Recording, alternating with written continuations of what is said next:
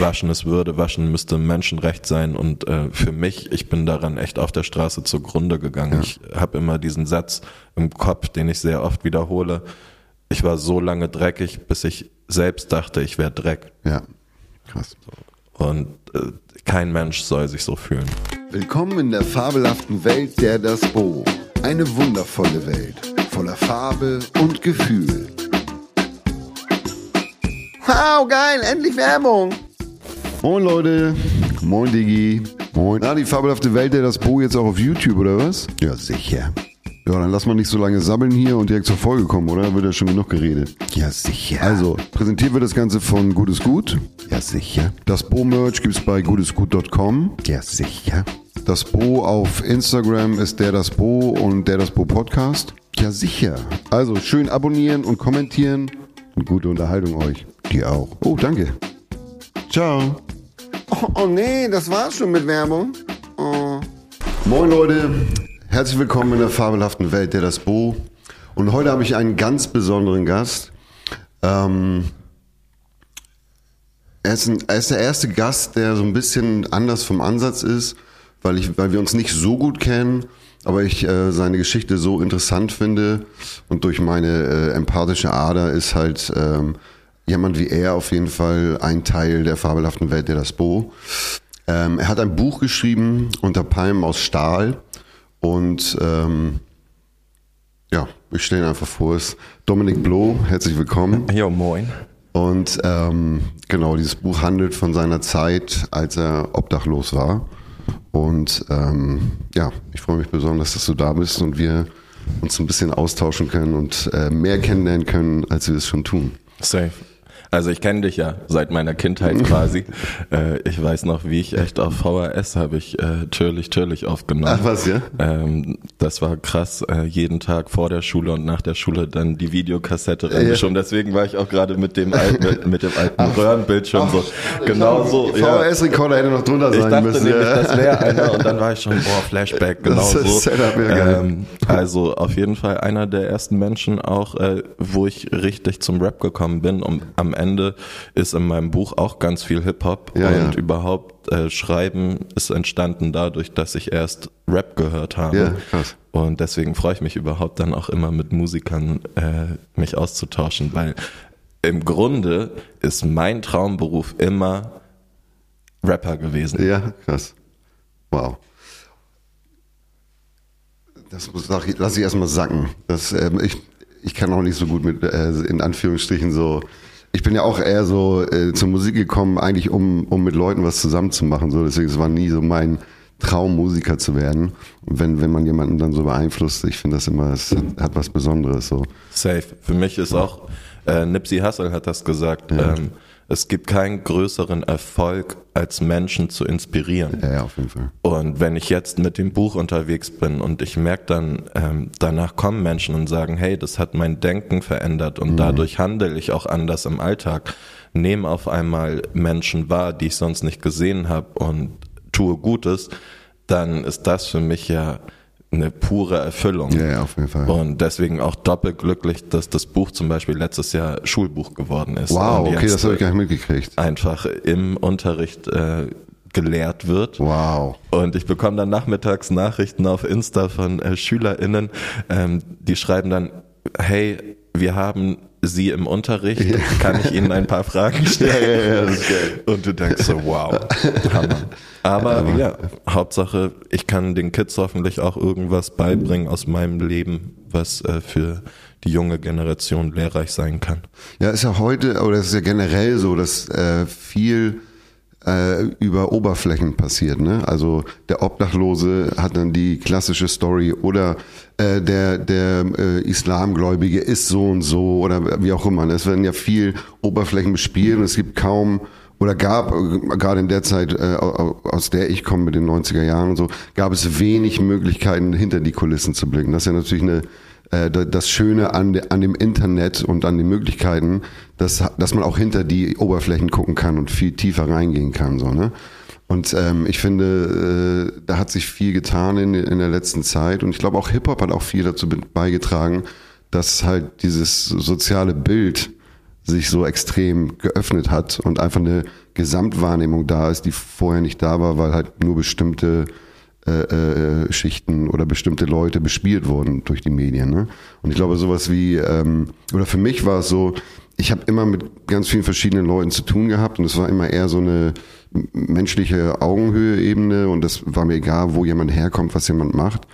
Ähm, und habe auch viel mit Jungs aus der Hood zu tun gehabt und so, aber die haben keinen Rap gemacht damals, weil es war noch nicht irgendwie so mainstreamig, sag ich mal, dass man da, ich sag's so, einfach so Geld verdienen konnte und dann ist natürlich für jemanden, der aus einem Umfeld kommt, wo es kein Geld gibt und wo es auch ums Überleben und, und tägliche, den täglichen Hassel geht, ist natürlich erstmal uninteressant so, ne? Aber dann ab dem Moment, wo es dann möglich war, für mich war halt so der Wendepunkt, dass ich gemerkt habe, ah, die Leute, die eigentlich Geschichten zu erzählen haben, sind gar nicht da. Ich habe ja eher, es war ja auch humoristisch und, und, mit meinem, mit meiner Sichtweise sozusagen, ähm, die sind jetzt da. Und das war halt, als Sido meinen Blog rausgebracht hat, weil das war irgendwie, mhm. hat einen Einblick gegeben in diese äh, Wohnblockwelt und hat trotzdem so einen Humorfaktor mit drin gehabt, so, ne? Und das war dann halt ein großer Hit und auf einmal konnte man sehen, wie Deutschland auch ist, so, ne? Das hat auf jeden Fall einen Zugang geschaffen, oder? Ich glaube dennoch, äh, da bin ich oft enttäuscht von Hip-Hop. Ja. Ich glaube einfach, dass da noch viel mehr Verantwortung übernehmen sollte. Wir definieren uns als Sprache der Jugend mhm. und dann sollten wir die Dinge, die auch die Jugend betreffen, deutlicher ansprechen. Ja, auf und, jeden Fall. Äh, da würde ich mir das einfach wünschen und ich äh, habe auch manchmal diese Utopie-Gedanken, wie wäre das denn, wenn jetzt wirklich die ganze Hip-Hop-Gemeinschaft sich zusammentut und sagt, wir stehen für ja. Klimawandel, ja. Ja.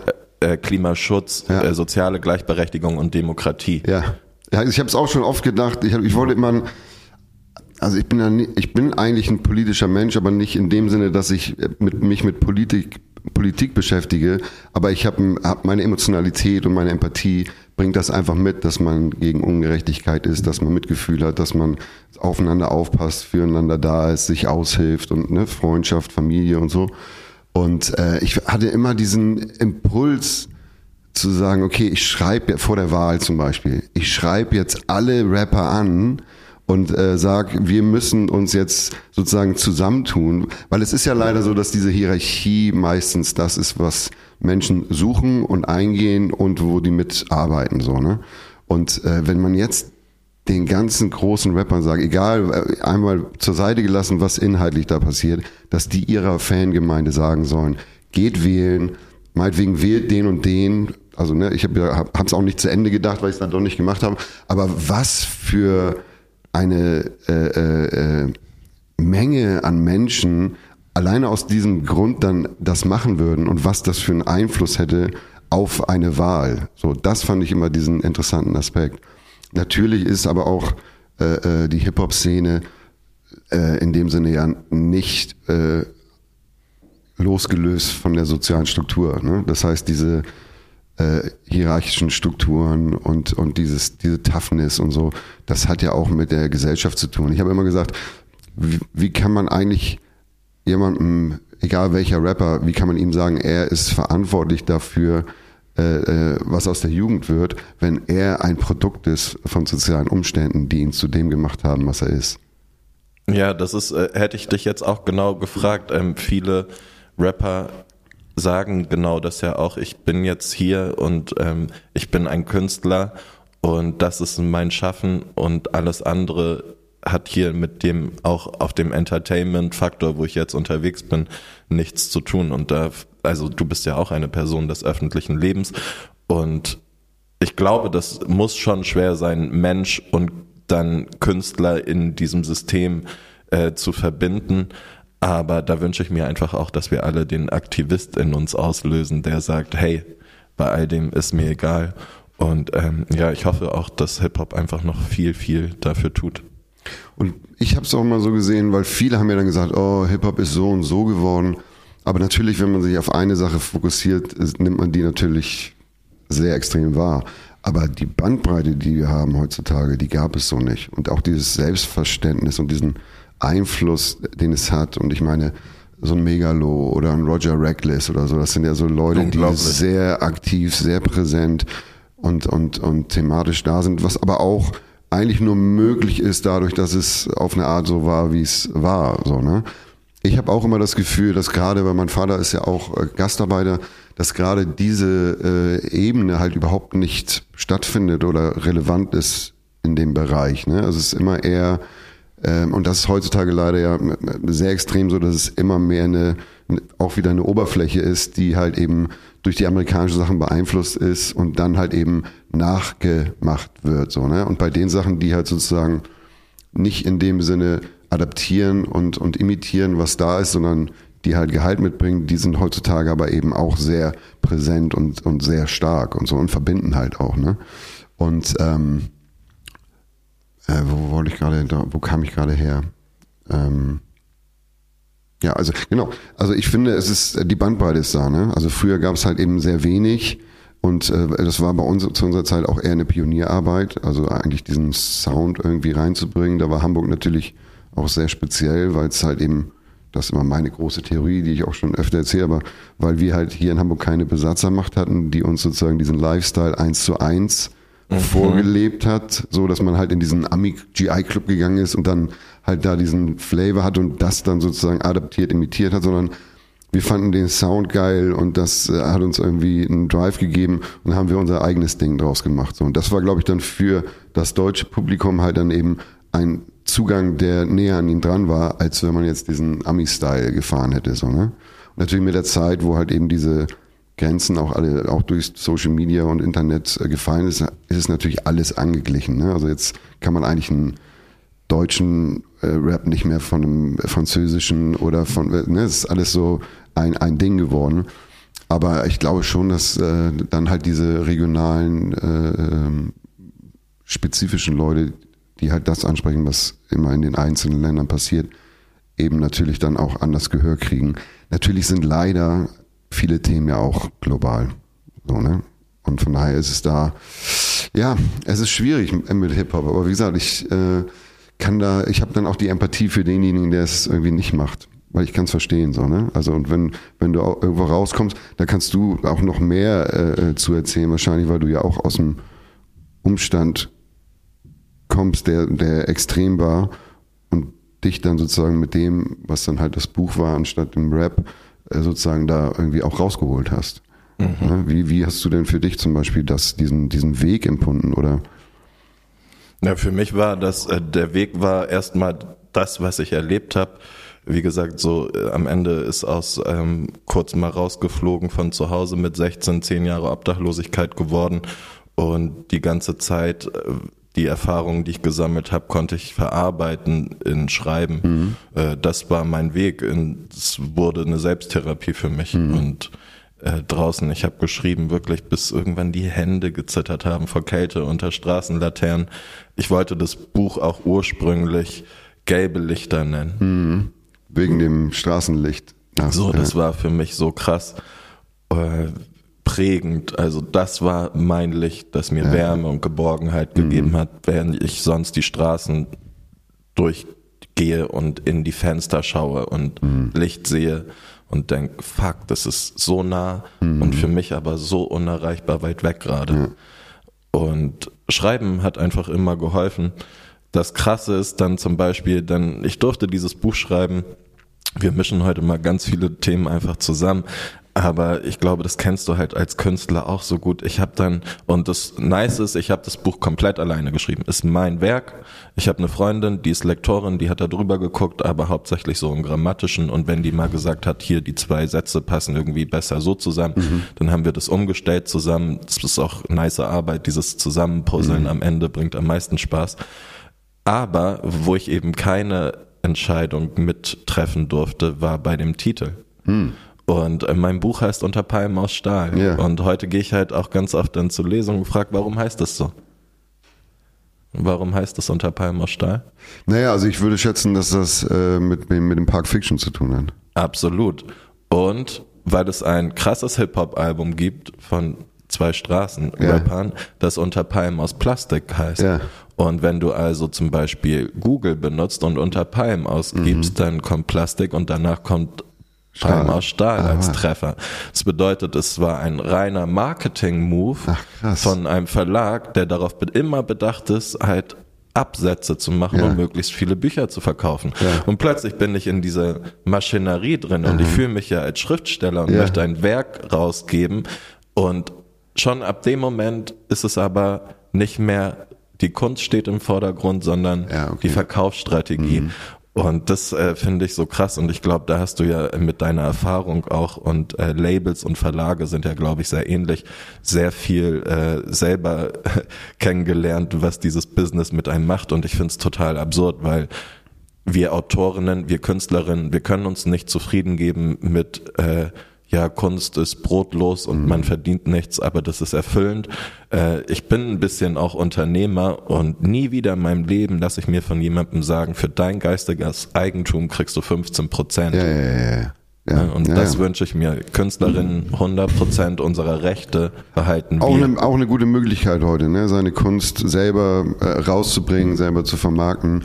Es ist ja eh die, die, gerade im Musikbusiness ist ja diese Struktur eh zusammengebrochen und die Künstler, die selber das in die Hand nehmen und einen eigenen Drive entwickeln, die werden sich dann auch irgendwann Und ich warte in der Buchbranche, dass, dass die Menschen die Musikindustrie angucken und sich das aneignen und dann auch so sagen, hey, wir können das doch selber, wir können doch selber Bücher verlegen, wozu brauche ich denn noch einen Riesenverlag? Und äh, mein Hardcover-Buch kostet 20 Euro, wenn du es bei Amazon bestellst, kriegt Amazon 10 Euro davon. Ja, ja, ja, ja wie ne? gesagt, also so. das ist... Äh das ist strukturell natürlich eh ein anderes Thema. Deswegen, ich versuche mich, äh, deswegen die fabelhafte Welt der das Bo, wir, wir versuchen uns in diesem großen äh, Wahnsinn, der auf uns permanent einprasselt, auf die kleinen äh, und wenn es nur gelbe Lichter sind, äh, äh, schönen Sachen zu fokussieren. Ähm, und da will, das ist ja dann aber auch im Umkehrschluss natürlich für den Inhalt des Buches ist es dann aber natürlich auch wieder eigentlich, sag ich mal, schlau gedacht. Natürlich ist der Ansatz bei den, äh, bei den Verlagen anders. Aber natürlich kriegst du dadurch natürlich auch mehr Exposure, ne? Oder mehr Leute können dieses Thema oder dieses Buch äh, sozusagen vorgeschlagen Finden, kriegen. Genau. Ja, und jeder ist natürlich glücklich, wenn Menschen sein, die Kunst, die man rausbringt, konsumieren oder ähm, sich reinziehen. Insofern ähm, alles Gucci. äh, spannend, aber mal gucken. Ich schreibe jetzt gerade das zweite Ding, das soll die Straße im Kopf heißen. Mhm. So, weil einfach in den letzten fünf Jahren auch so viel passiert ist. Ich bin jetzt Papa. So ja. zum Beispiel, also völlig absurd. Heute Morgen war ich mit meinem Baby. Meine Hand riecht noch nach, nach Baby und das ist der schönste Geruch von allen. Und ähm, ich bin jetzt auch fünf Jahre von der Straße runter. Mhm. Äh, so viel gute Sachen passiert. Also ich bin voller Dankbarkeit. Ich habe äh, eine sehr große Demut gelernt und mhm. ähm, einfach überhaupt ähm, dadurch, dass äh, so viele Türen sich geöffnet haben, jetzt auch so viele neue Möglichkeiten. Und ja, es ist Zeit für Veränderung, aber ich bin da genau, also wenn dein Podcast genau das sagt, das Kleine, äh, dann bin ich zum Beispiel komplett weg davon mhm. und ich denke genau in diesen ganz großen Sachen ja. nur noch, weil ich wirklich in der Meinung bin, wir brauchen Veränderung und äh, da muss man jetzt auch groß mitdenken. Ja, das sehe ich auch so, aber ich glaube, dass man halt eher durch Einblicke in die kleinen Sachen das Große anders wahrnehmen kann. Also dann gebe ich dir ein gutes Beispiel, zum Beispiel, zum Beispiel ähm, was Kleines, was für mich super groß ist und was äh, viele wahrscheinlich direkt äh, lachen, aber gar nicht so selbstverständlich oder so ahnen ist. Der größte Luxus für mich ist, in Boxershorts zu schlafen. Mhm. Also das diese Freiheit sozusagen. Absolute Freiheit. Äh, äh. Nach zehn Jahren Straße wurde echt mit ich, meine Schuhe mit Plastiktüten drüber mhm. gemacht in Zwiebelschichten sich in einen Schlafsack legen. Das ist äh, so ein beschissenes Gefühl. Ja. Äh, am Morgen dieser Dunst und alles, was da drinnen an Körpergerüchen sich so äh, aufgestaut hat, äh, einfach so mies, so aufzuwachen. Und äh, heute merke ich dann, wenn ich im Bett liege, einfach im Boxershorts, ja. das ist so ein Schutzraum ne? und diese Freiheit, sich dann sozusagen nicht der Witterung ausgesetzt äh, äh zu fühlen und und ja leicht zu sein, ne? Voll. Als ich meine Schlüssel bekommen habe zur Wohnung, äh, ist fünf Jahre her. Das erste, was ich gemacht habe, war nackt ausziehen. Ja. Ne, natürlich. Einmal ja. nackt und dann duschen Krass, und dann ja. chillen. Ähm, genau, duschen. Habt ja, du hast ja auch mit diesem äh, Gobagno äh, den Duschbus mit äh, organisiert. Da könnt ihr auch äh, im Netz mal irgendwie euch äh, reinlesen und auch äh, unterstützen mit Spenden. Voll. Und wir brauchen ganz dringend Hilfe. Also mhm. jeder, äh, der in Hamburg lebt, ist herzlich eingeladen, auch am Duschbus irgendwie mitzuhelfen. Genau. Kannst du nochmal beschreiben, was, was es genau ist? Der Duschbus ist äh, ein Bus, wie man den kennt, aus dem, Linia, äh, aus dem äh, Linienverkehr, ähm, äh, aus dem Nahverkehr. Und zwar ist das Besondere, dass wir darin drei voll ausgestattete Badezimmer eingebaut haben. Ähm, der fährt durch Hamburg seit Dezember 2019 ganz verschiedene Standorte in der Stadt an, da wo Menschen auf der Straße sich vor allem aufhalten, weil es so schwer ist, sich zu waschen auf der Straße. Und deswegen ist die Idee, dass wir mobil sind, direkt äh, zu den Menschen fahren können. Man hat die Möglichkeit, einen Badezimmerdurchgang zu haben, wie wir das alles äh, alle von zu Hause äh, kennen. Und ähm, sich einfach waschen zu können. Nicht nur das, da ist eine Dusche drin, aber auch Toilette, Bade, äh, Spiegel, Waschbecken, alles, was es braucht, um wirklich Hygiene betreiben zu können. Waschen ist Würde, Waschen müsste Menschenrecht sein und äh, für mich, ich bin daran echt auf der Straße zugrunde gegangen. Ja. Ich habe immer diesen Satz im Kopf, den ich sehr oft wiederhole. Ich war so lange dreckig, bis ich selbst dachte, ich wäre Dreck. Ja, krass. Und äh, kein Mensch soll sich so fühlen. Und als es mir dann besser ging und diese Türen aufgegangen sind und gerade auch durch das Buch war klar so, ich werde nie vergessen, wo ich herkomme. So, und da draußen sind die Menschen, wissen immer noch wo, nicht wohin. Und da wollte ich zumindest was tun. Und ich glaube, so haben wir uns ja auch kennengelernt ja, genau. über äh, Sonnenschein Café, Gülay, ähm, Gülay äh, einfach äh, Powerfrau, mhm. unglaubliches Vorbild und äh, zum Glück auch meine beste Freundin. Äh, mit der hat es dann funktioniert und äh, sie war so überzeugt auch von dieser Idee und äh, ihr ist so viel daran gelegen, das äh, zu realisieren, dass wir dann zusammen äh, mit anderen Freundinnen und Organisationen Gobanyo gegründet mhm. haben.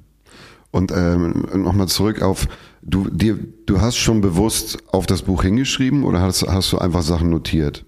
Also ich habe immer nur so Skizzen. Ja. Also ich hatte ja, auf der Straße verlierst du auch alles. Mhm. Und deswegen, ich habe mir also Papier genommen, was gar kein Papier war, also Fastfood-Tüten ja, oder ja. irgendwelche Zeitungen, wo ich irgendwann an der Seite was ja. rumgekritzelt habe.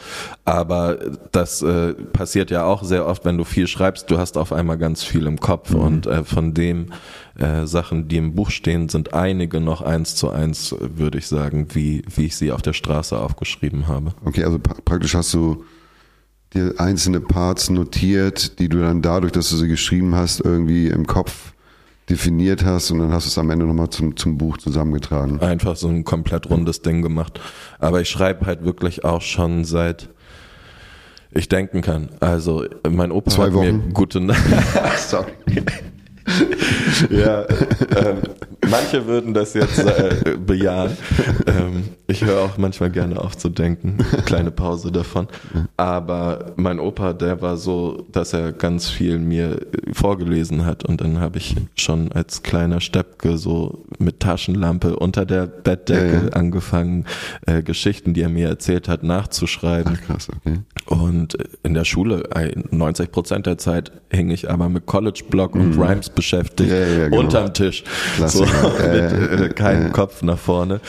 Und äh, dann auf der Straße war es natürlich ständiger Begleiter, was auch immer war, war Freestylen. So, das ist so krass. Wir leben in einer Großstadt, aber auch in Hamburg ab Mitternacht mhm. sind hier die Leute in ihren Wohnungen und du hast eigentlich niemanden mehr, den du draußen auf der mhm. Straße triffst. Deswegen konnte ich auch immer sehr laut quasi vor mich her rappen. Ja, ja. Und so habe ich dann auch ganz oft die Nacht verbracht eigentlich mit und Ist das tatsächlich, ist, ist, die Nacht tatsächlich irgendwie eine, auch eine Art Freiraum, weil die Menschen nicht da sind? Also wenn man obdachlos ist? Das ist schwer, weil ähm, auf der anderen Seite bist du dann natürlich ganz auf dich alleine gestellt. Ja. So, und dann ist da gar keine Infrastruktur mehr, sei es die Passanten, die vielleicht mal was mhm. im Becher werfen, sei es der äh, Gastroladen, der bis 20 Uhr auf hat, wo du weißt, ey, der gibt dir danach mhm. noch irgendwie ja. die Reste des Tages. Um zwei Uhr morgens sind all diese Sachen nicht gegeben. Ja. Deswegen meistens ist echt so durch die Nacht kommen. Ja, okay. Ich dachte vielleicht halt eher, weil natürlich hat man da sicherlich auch eine Art Schamgefühl, was entsteht. Oder man ist ja auch immer den, Blicken und den, den anderen Leuten ausgesetzt. Und wenn die dann nicht da sind, könnte ich mir vorstellen, dass man auch eine Art, also natürlich unter dem Aspekt gesehen ist es natürlich äh, ganz anders, aber das, finde ich natürlich genau bei so einem Gespräch interessant, dass man halt abstrakte Blickwinkel auf eine Sache halt eben auch von der anderen Seite mal ähm, sozusagen reflektiert kriegt irgendwie. Von daher dachte ich, dass da vielleicht dann eher dieses, okay, die Blicke sind weg, ich bin für mich. Natürlich muss man dann halt diese Nacht durchstehen, wahrscheinlich. Gerade im Winter ist natürlich eine Katastrophe. Ne? So wie du sagst, kann man das aber vielleicht schon nehmen, weil äh, der Tag ähm, und die Scham ist auch etwas, was, glaube ich, ein Tabu ist, worüber ganz selten gesprochen wird, aber natürlich ist das auch einer der größten Hürden. Mhm. Also Scham führt dazu, dass du nicht das Hilfesystem in Anspruch nimmst. Scham führt dazu, dass du ja selbst überhaupt gar nicht mehr nach Hilfe fragst oder dich, rück, äh, dich zurückziehst. Ich glaube, das ist so ein krasses Ding und deswegen wünsche ich mir einfach auch, dass wir da als Gesellschaft und als Menschen mehr Mut haben, Menschen in prekären Lebenssituationen zu sehen, aufeinander zuzugehen, miteinander zu reden, den Menschen wirklich wieder das Gefühl geben zu können, an das Gute im Menschen zu glauben, aber auch daran glauben zu können, gut genug selbst zu sein, mhm. angelacht zu werden, mhm. angesprochen zu werden, Teil der Gesellschaft zu sein. Mhm. Und dann bist du weder alleine noch hast du Charme in dir und ähm, da kann jeder von uns eben auch was tun. Ja, heftig. Ähm, genau, und Gülay war mit dem in dem Buch nicht involviert. Sie, äh, ihr kam zusammen, als das Buch draußen war schon, oder? Ja, ich glaube, da war das Buch draußen und wir haben uns wieder, also Hip-Hop verbindet, äh, wir haben uns ähm, bei Rap for Refugees mhm. getroffen. Das äh, ist ein Benefizkonzert gewesen in der Markthalle. Und da war auch Chima Eden. Chima Ede ja. wollte ich sehen, weil mhm. der auch überkrass ja, ja, ist. Und Gleichzeitig wusste ich auch, die Clubkinder sind da. Es ist ein mhm. sozialer Verein hier in Hamburg und da ist Gülay eben involviert und ich wollte jemanden von den Clubkindern treffen und ich bin hochgegangen und sie stand schon vor der Tür mit auch ihrem Strahlen, wie sie so ist. Dann dachte ich, okay, die frage ich jetzt als allererstes, was hier so geht. Und wir sind sofort ins Gespräch gekommen. Ähm, erstmal haben wir uns kennengelernt. Wie gesagt, sie ist meine beste Freundin. Das heißt, wir haben wirklich erstmal jeden Tag zusammen abgehangen, Stunden in der Küche Tee getrunken und uns über die Welt und die Probleme auch vor unserer Haustür irgendwie gegen so gegengespielt, wie wir uns da, oder wie wir das wahrnehmen. Und ganz schnell hat sie gemerkt, dass sie da auch was tun will. Und dann hatte sie ja eben auch eine Eigeninitiative in einer Woche. Ich glaube, es war eine Märzwoche 2018. Da war es hier wirklich äh, gefrierschrankkalt in der Stadt. Also eisige Woche. Und sie wollte das nicht mit ansehen und hat einfach auch Gorilla-mäßig halt von heute auf morgen sich einen Ort geschnappt, auch weil sie eine gute Connection hat. Ähm, kennst du ja auch dann ähm, die alte Botschaft mhm. und hat gesagt, hey, wir machen hier ein Café auf, wir laden hier Menschen von der Straße ein, die gerade sonst draußen erfrieren würden wahrscheinlich aber auch die ganze Nachbarschaft machen Community-Ding und verwirklichen das. Und daraus ist das Sonnenschein-Café geworden, was auch so ein genialer Name mhm. ist. Und das hat so viel bewirkt in ja. der Zeit damals. Und ich meine, da warst du ja dann auch ab und ja, zu. Genau, aber die Botschaft gesehen, war über Nils, äh, war ich da connected und dann hat er kann ja auch, glaube ich, ein bisschen aufgelegt und Musik, es gab Spiele, Essen, Spiele, Essen, genau. Miteinander. Willkommen miteinander, genau, ja. Und das war genial. Es gab Tage, ich glaube, glaube, Bayern hat gespielt gegen, äh, ähm, ich weiß nicht mehr wen, aber so, es war Fussi.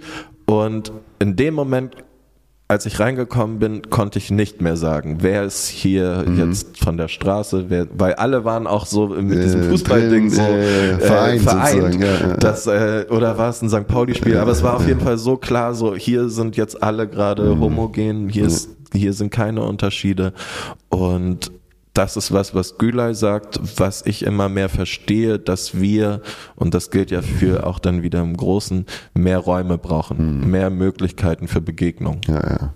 Und das ist ja generell so, halt zum Beispiel unsere musikalische Frühbildung und die Möglichkeiten waren alles Jugendhaus-Styles. Wir haben unsere ersten Bandkeller Anfang der 90er in einem Jugendhauskeller gehabt.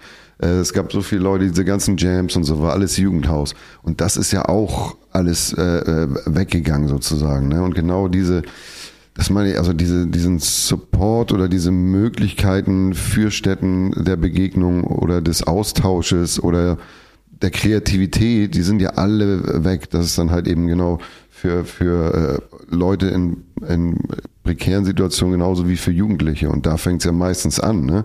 Wenn du Safe. da dann halt den Kontakt verlierst oder dann halt auf dich selber gestellt bist, wie sollst du dann so eine Gemeinschaft oder eine Gemeinsamkeit oder einen Austausch äh, mitkriegen, kennenlernen oder zu schätzen lernen. So, ne? Und das ist tatsächlich eine, eine große äh, soziale Problematik, die, die, glaube ich, als Gesellschaft ein großes sowohl Problem ist, als auch ein Thema ist, was Leute wie wir, und das sind dann halt Hip-Hop-Künstler oder eben auch jemand wie du mit deinem Buch, äh, äh, natürlich nach vorne bringen können und dadurch auch dann mit Möglichkeiten wie im Podcast Leuten sozusagen näher bringen können und äh, auch ein Verständnis dafür entwickeln können. So, ne? Deswegen, ich glaube, die Zeit jetzt ist halt äh, gut, was das angeht, um Sachen anzusprechen. Natürlich gibt es heutzutage viel mehr dieses, jeder ist mit seinem Kram beschäftigt und dadurch sind die meisten Menschen nicht mehr in der Lage, eine Gemeinschaft wahrzunehmen oder sich zu fragen, wie geht's dem anderen? Und wenn es nur der Nachbar ist oder wie auch immer. Ne? Und das ist ja durch alle Schichten so, ne? Und das ist, glaube ich, so das, was gerade auch ein bisschen, ich finde auch die, die Jugend ist sehr, äh, äh, man sagt ja äh, Vogue, aber äh, das hat natürlich auch damit zu tun, dass es ein Verständnis und Möglichkeiten der, des Austausches gibt. So, ne? Und ich finde es eher gut. Viele sind natürlich überfordert davon, aber für mich ist es auch nichts, was sich irgendwie in dem Sinne geändert hat, weil ich immer eine Wahrnehmung für andere Menschen hatte und auch eher davon überfordert war, weil ich einfach zu viel wahrgenommen habe. Also einfach so Empathie und, und Hochsensibilität sind natürlich so, wenn man es jetzt nicht weiß, ist es eine komplette Überforderung von allem. Wenn man aber weiß, dass das sozusagen das Thema ist, dann ist es eher was, okay, ich bin halt verbunden irgendwie so, ne? Safe. Ja. Und okay, das heißt, äh, dann, äh, genau, du hast sie kennengelernt, dann über den Sunshine, dann ging es zu dem Gobanio-Bus. Genau, da wollte ich nochmal zurückkommen. Wie, wie ist es denn, wenn man auf der Straße ist mit Hygiene. Das ist ja sicherlich auch eins der Hauptthemen und im Endeffekt ist es ja auch häufig das, was dann zu im Endeffekt Verwahrlosung führt, was dann natürlich Leute, die sozusagen mögliche äh, Spender oder Essen oder was auch immer sind, dann auch eher abhält. Ne? Irgendwie Kontakt zu suchen oder zu sagen, äh, hallo, wie geht's dir oder wie auch immer, ne? Ja, das äh, erste Unterscheidungsmerkmal ist immer das äußere Erscheinungsbild. Mhm. Und äh, sobald das nicht mehr gegeben ist und äh, auch gerade bei Verwahrlosung merkt man ganz schnell, wie Menschen auf Distanz gehen. Mhm. Äh, da sind dann Ekel und Verachtung echt spürbar. Äh, werde ich nie vergessen, die Situation so auf dem Reeperbahn äh, beim Supermarkt. Wirklich gehe ich rein, hol die günstigste Zahnpasta und die billigste Zahnbürste, stehe da in der Schlange und dann hast du halt ganz oft diese hellen Lichter. Mhm. Boah, und du willst natürlich, dass und dann kein, sieht man es noch. Ja. Mhm. So und dann sind die Leute in der Schlange und es dauert Gucken. lange und jeder ist schon so, hm, ich möchte jetzt eigentlich nicht vor oder hinter dem stehen und ja. es geht nicht voran und ich wollte nur, dass dieser Boden aufgeht, ja, wo wir wieder bei Scham sind. Mhm. Und äh, ja, wo laufe ich mit dieser äh, günstigen Zahnpasta und der billigen Zahnbürste hin? Ein bisschen informell so geschätzt in Hamburg haben wir über 2000 Menschen auf der Straße. Mhm. Es gibt 20 Dusch ein, äh, Duschplätze in der mhm. Stadt. Einfach schon mal generell viel zu wenig. Dann ähm, sind da viele, wo du Eintritt zahlen musst. Mhm. Dann sind einige defekt. Dann kommen bei manchen nur Wasser raus. Dann ist bei einer anderen eine Warteliste. Das ist heißt, äh, heute kannst du nicht duschen, aber komm gerne in äh, sechs Tagen wieder ähm, gerade Frauen, ne, das mhm. ist ein ganz großes Thema, wo Güler auch immer so super äh, unterstützt, ähm, möchten vielleicht nicht mit zehn Männern in einem Raum stehen und warten, dass sie sich intim pflegen können. Und äh, es gibt einfach so viele Hürden, die mhm. den Zugang da schon irgendwie versperren. Und natürlich, all diese Angebote sind in irgendwelchen Einrichtungen, das heißt, die sind alle nach Öffnungszeiten. Mhm. So, das heißt, auch gerade dann, wenn wir durch die Nacht gehen und da versuchen irgendwie vielleicht uns mal zu waschen, was bleibt dir? Du hast meistens Fast-Food-Läden, Restaurants, ähm, die lange auf sind, wo du dann schnell auf Toilette huscht, äh, Zahnbürste in der Hand, Deo in der anderen, mhm. damit es schnell geht, ja. weil auch äh, ganz oft das Orte sind, wo äh, die Mitarbeiterinnen äh, sehr oft quasi schon Lust haben, ihr Hausrecht zu nutzen. Ja, ja, da kommt dann genau das Arschloch rein. Hierarchie wieder, ne? Das sagt, mhm. hey, jetzt kann ich auch mal. Äh, und auf die triffst du dann auch sehr oft und wenn du gar nichts findest, findest dann bleibt dir das Bahnhofsklo. Mhm. Und das ist der letzte Ort, den du mit Hygiene verbinden kannst. Ja, ne? Da ist dann vielleicht irgendwie noch das Waschbecken voll gekotzt von ja. jemandem, der vorher seinen Suft da losgeworden ist.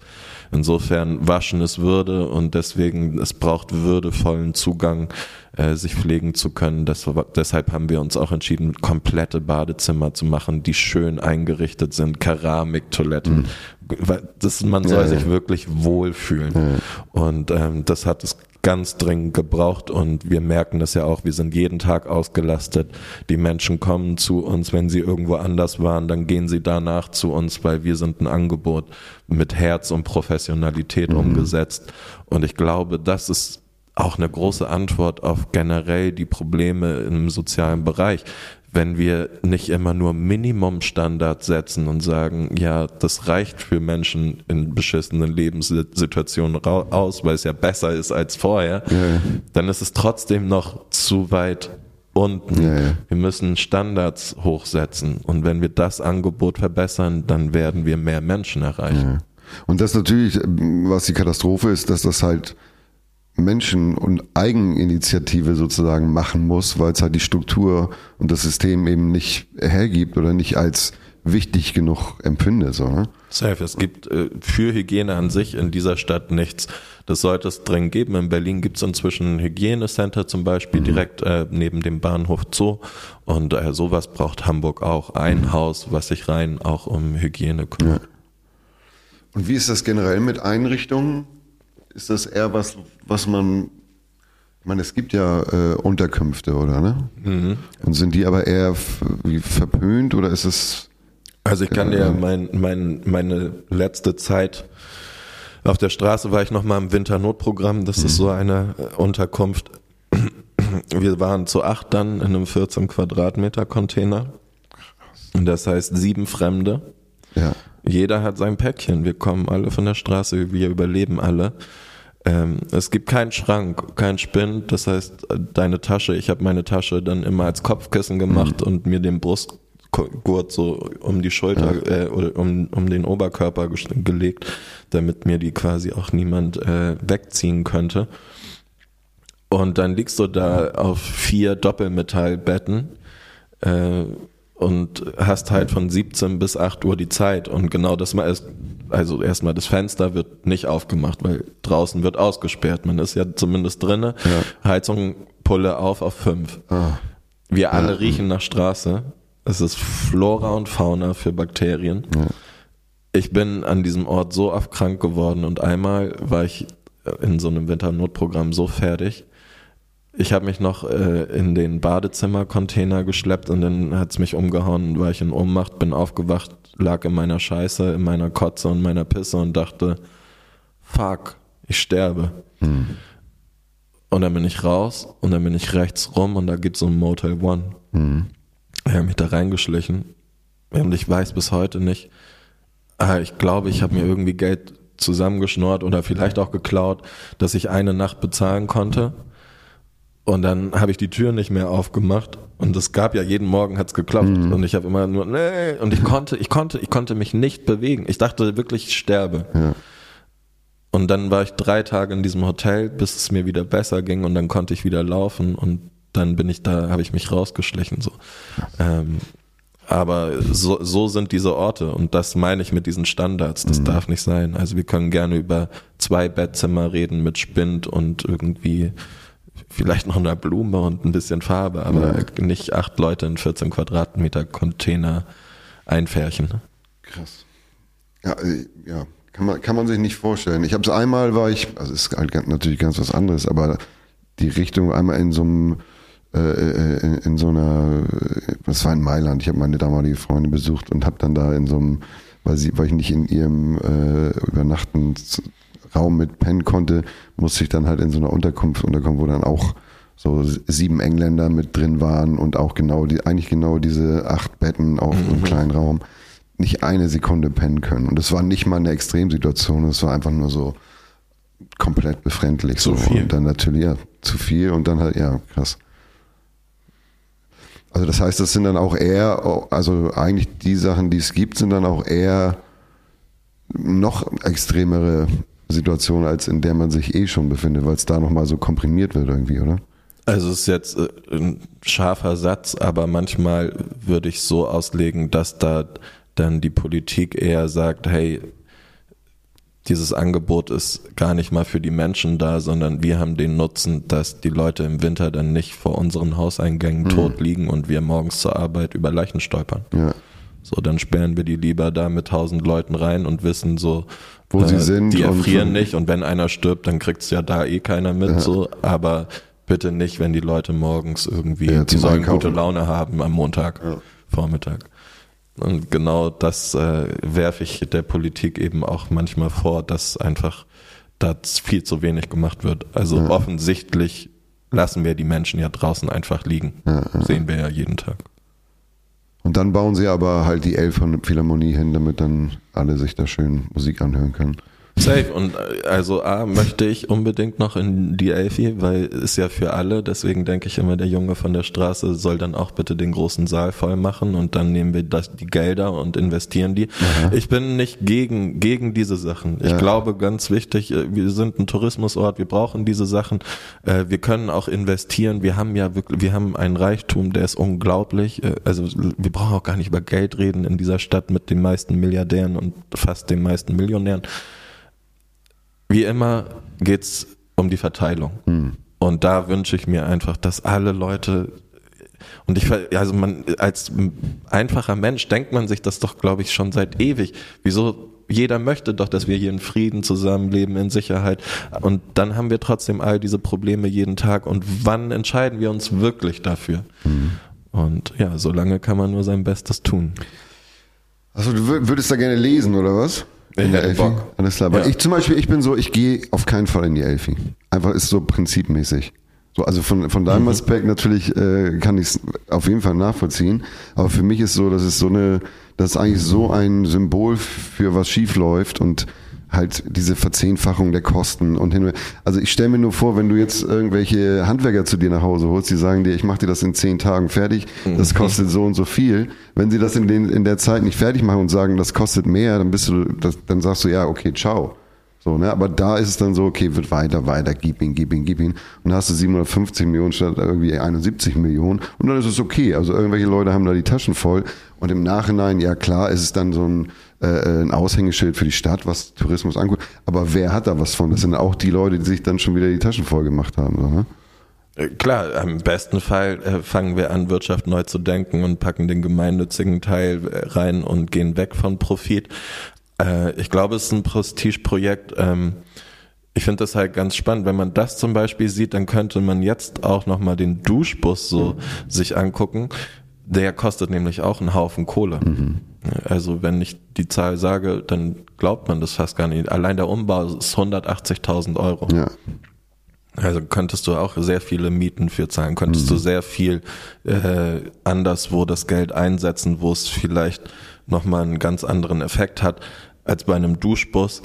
Aber auch da war das eher so, dass man mit dem Duschbus haben wir gedacht, das ist auch ein Leuchtturmprojekt. Und mhm. genau das hat es getan. Die Investition hat sich gelohnt, weil dieser Bus in die Welt ausstrahlt, also ja. wirklich in die Welt. Auch bis nach Licht, Kapstadt, ne? bis nach äh, äh, Copacabana, Brasilien, ja, Kiew. Wir haben von der ganzen Welt Nachrichten bekommen, dass die das auch machen ja, möchten. Ja, in San Francisco haben die Leute uns besucht, hier in Hamburg haben sich das angeguckt. Äh, in Deutschland aus allen Ecken, also Großstädte bis irgendwie Rüsselsheim, rufen an und fragen, wie kann man das machen. Und heute haben wir zum Beispiel auch ein Duschdorf, eine teilstationäre mhm. Anlage mit drei Containern. Aber der Bus hat es ermöglicht, mit einer großen Investition ganz weit auszustrahlen. Und das glaube ich eben, und wenn man das eben wie wir zu einem guten und zu einem gemeinnützigen äh, Faktor irgendwie macht und die Allgemeinheit davon profitieren lässt, dann finde ich, ist das äh, eine geniale Investition. Und wenn wir irgendwie das schaffen, das auf die großen Prestigeprojekte in unserer Stadt noch umzumünzen, dann wäre das ja eigentlich tatsächlich genial. Mhm. Und da fällt mir so gerade ein, sowas wie ein, ein Touri Zuschlag in die Elfi mit zwei Euro und das geht. Ne? Man kann ja, ja, ja tausend Sachen in Social denken. Mhm. Und dann bin ich immer lieber der, der überlegt, wie, wie kriegen wir es verbunden. Ja, auf jeden Fall. Ich finde es ja auch. Die Möglichkeiten sind ja, sind ja da. Es ist halt eben nur die Leute, die die Möglichkeiten verwalten, die sind halt eben entweder äh, haben sie es nicht auf dem Zettel ne, oder halt sind halt so egoistisch, dass es einfach nicht interessiert. So, ne? Und das sind ja natürlich dann häufig so bestimmte Typen, Typen und meistens Typen, Typen sogar. Aber hallo. Dann äh, äh, ist das dann halt, wie gesagt, auch wieder dieses hierarchische System. Kein Wunder, äh, dass sie sich dann, dass denen das dann egal ist auf eine Art. Ne? Aber ja, wie gesagt, ich es gibt viele Möglichkeiten, es gibt viel zu tun, aber wie gesagt, dann sind ja so, so Menschen wie du, die dann aus, aus diesen Kontexten heraus sich selber ja eigentlich rausziehen und, und dann halt eben jetzt in der Position sind, und das meine ich, das ist ja, du hast aus deiner Situation ins, internationale Inspiration geschaffen. Ja, das, ist ja, also das ist ja eigentlich, äh, mehr kann man sich ja in dem Sinne nicht, nicht wünschen, wenn man aus einem Leid herauskommt, das dann so umzudrehen, dass es dann halt eben für, für andere Leute Möglichkeiten gibt und halt eben andere inspiriert, Möglichkeiten zu schaffen. So, ne? Das ist ja dann eigentlich, ähm, also so hart es klingt, aber es macht es dann ja irgendwie es wert auf eine Art. Irgendwie, auch wenn es, wenn natürlich dein Leid nicht. Aber das ist schon so ist. auch was, wie ich äh, das als Motto ein bisschen mit habe, dass man aus Negativen wirklich alles ins Positive verwandeln kann, mhm. dass das ein Weg ist. Ähm, bin ich mir ganz sicher. Ich muss aber noch sagen, äh, beziehungsweise fragen, ich weiß nicht, ob ich es machen darf, aber ich hatte trotzdem äh, mir die ganze Zeit gedacht, wie ist deine Rapper Top 5? Oh. Ich muss es nochmal loswerden, weil ich auch schon den ganzen äh, Weg hierher äh, überlegt habe, ob, weil das so eine dämliche Frage ist. Äh, vielleicht hast du ja ein paar.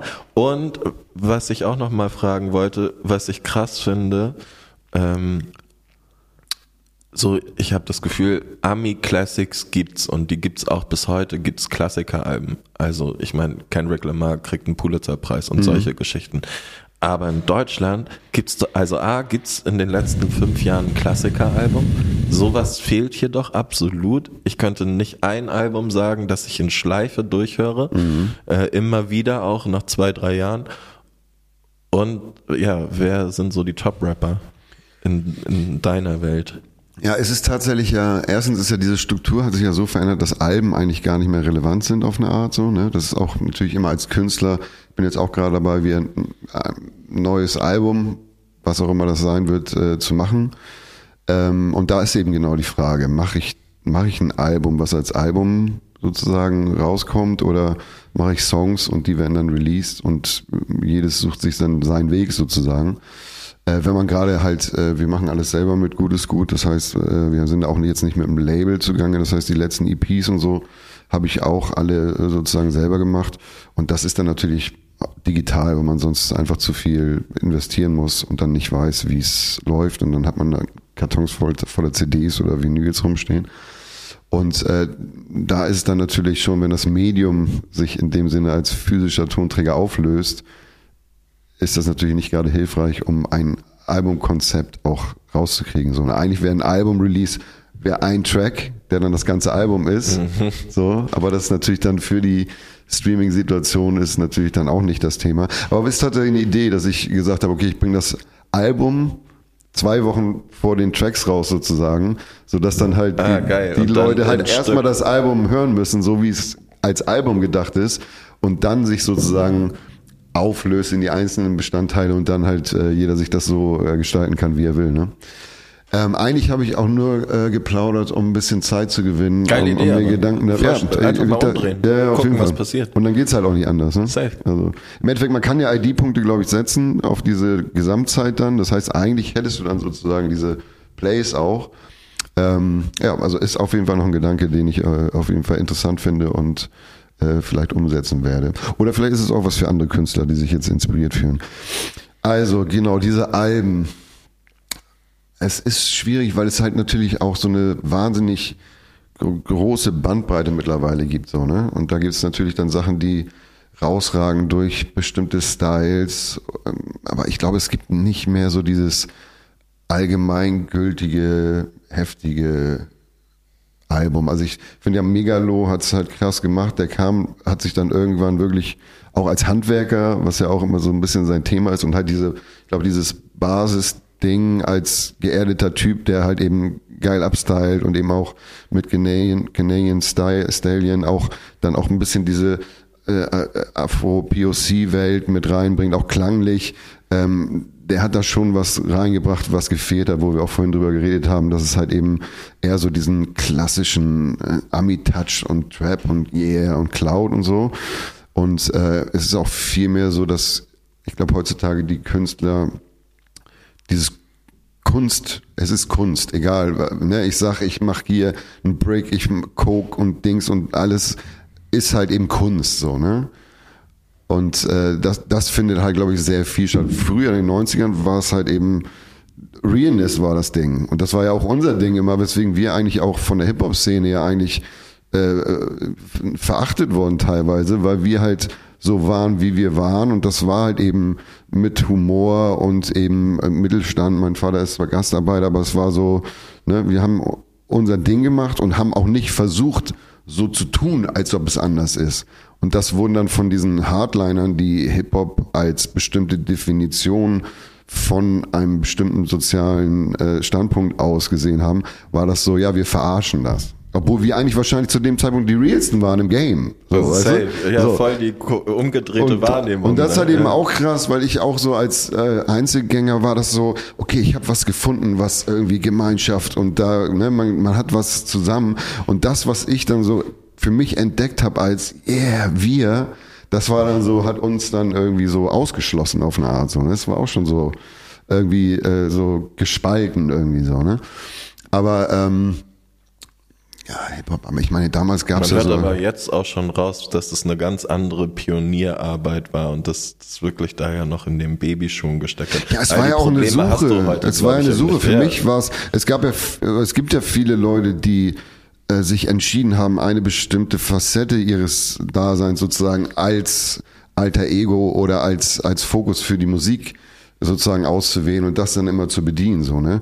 Ich habe immer Musik gemacht, auf, weil ich auf der Suche nach mir selbst war. Mhm. Und das war eben auch im musikalischen war es halt genauso. Und da war es dann halt eben auch nicht so, weil theoretisch, wenn ich businessmäßig gedacht hätte, hätte ich Tüllich Tüllich gemacht und dann nach drei, vier Alben mit Tüllich Tüllich Beats und wäre dann mit Jürgen Drews auf Mallorca, Ballermann und wäre jetzt da wahrscheinlich in irgendeiner Finca und, und wäre aber so, wäre aber dann so als Künstler wäre ich dann halt so fertig, ne? Weil dann wäre ich da so der Party-Rapper jetzt mit mit äh, Ende 30, nein, aber mit Mitte 40.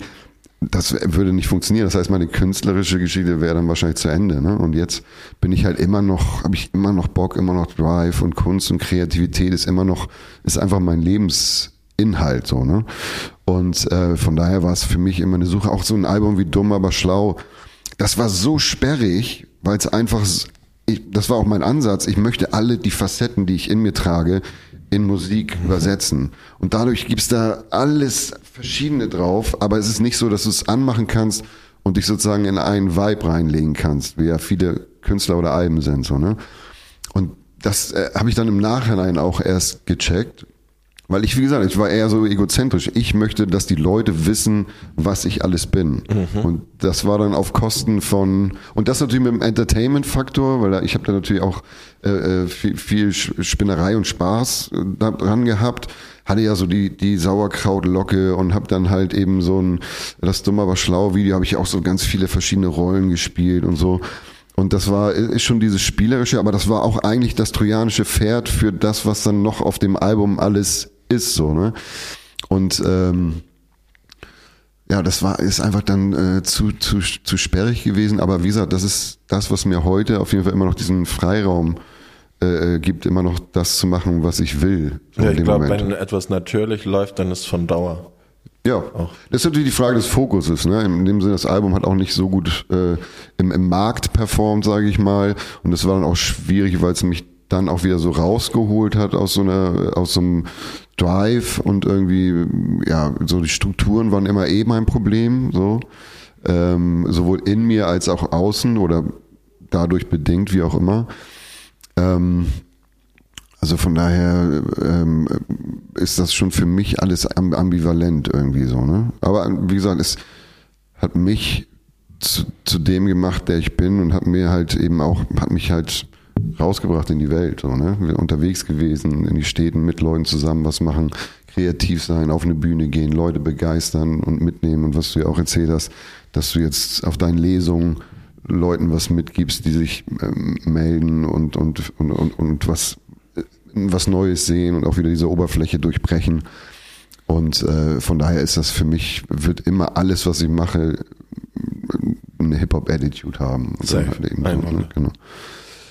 So, diese Top 5 Rapper, das ist auch ähm, sehr. Äh, Oder lass mich noch sonst dazu einmal kurz. Ja.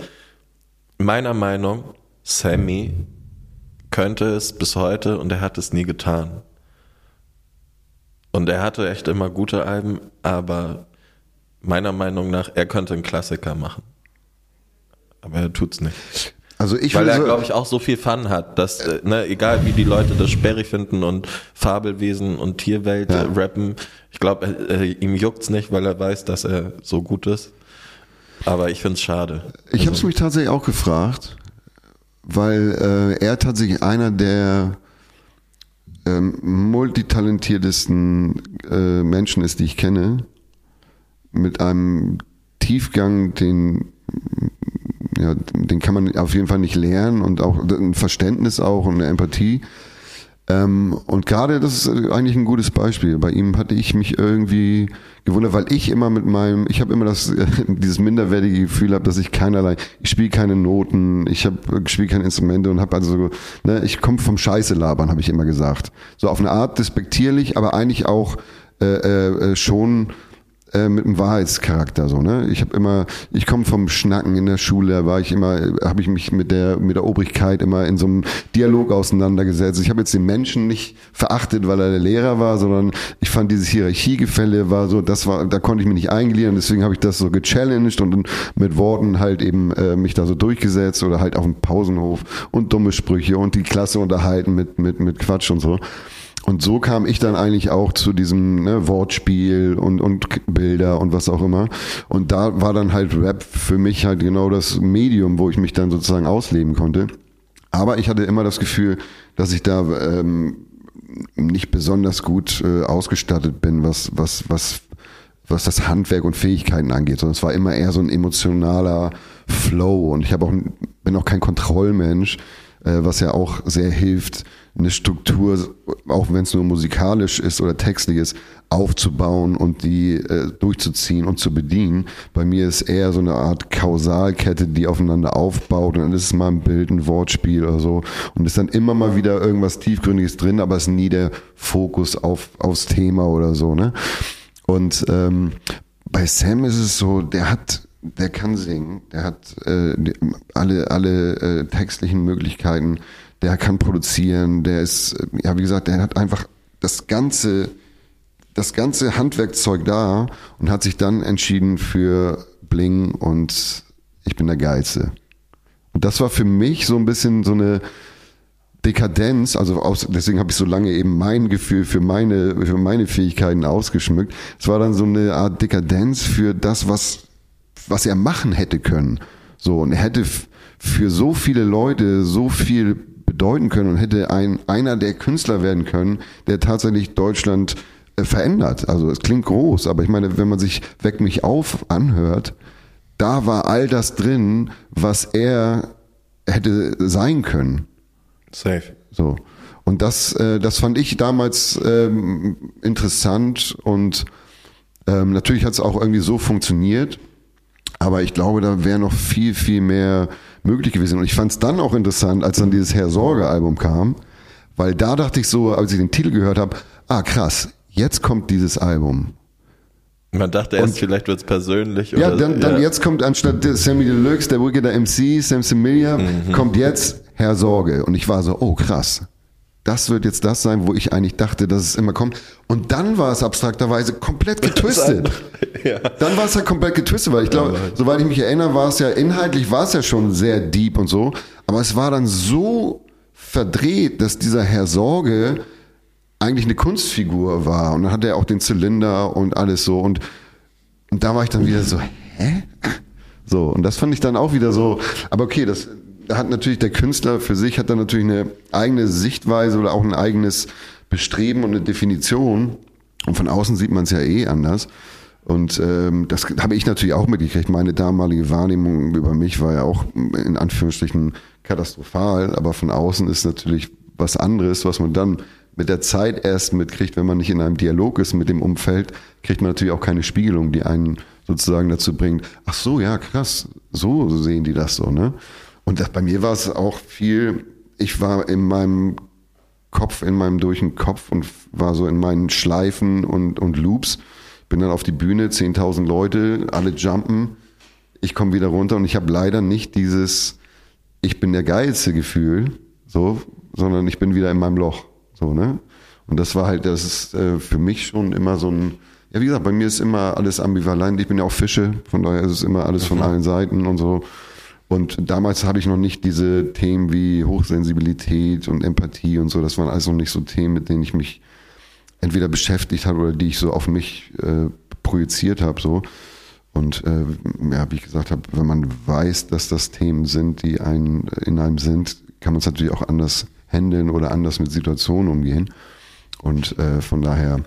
Aber Sammy ist natürlich einer der, der Top 5 äh, äh MCs, auch wenn, wie gesagt, äh, noch mehr möglich wäre, aber alleine so ein Song wie Weck mich auf, der halt zu einer Zeit, wo es noch nicht üblich war. Heute ist ja diese inhaltliche Auseinandersetzung mit den Realitäten viel präsenter, ähm, in welcher Art auch immer.